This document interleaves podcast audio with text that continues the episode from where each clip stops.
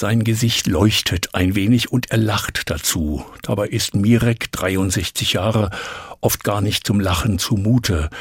Ich wollte nie, sagt er, eine Beziehung haben zu meiner Mutter.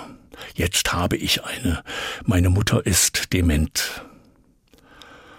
Dabei spricht Mirek in eine Kamera der Hessenschau und ist guter Dinge. Er fühlt eine Pflicht, die Pflicht, sich zu kümmern.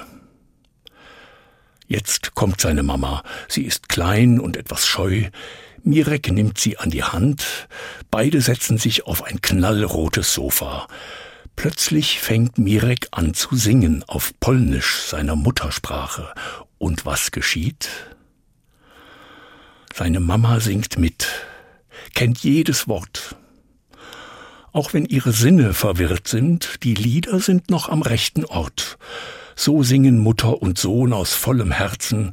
Als das Lied zu Ende ist, küssen sie sich, beide wirken selig.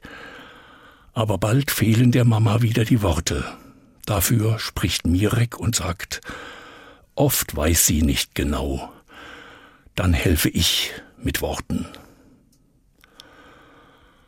Und wie ich auf Mirek höre und sein Leuchten im Gesicht sehe, ahne ich, es gibt noch ein anderes Verstehen als nur das mit Worten.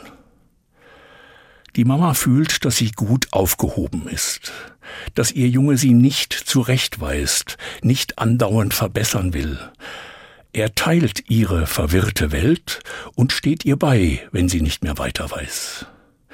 Dann nimmt er ihre Hand und führt sie.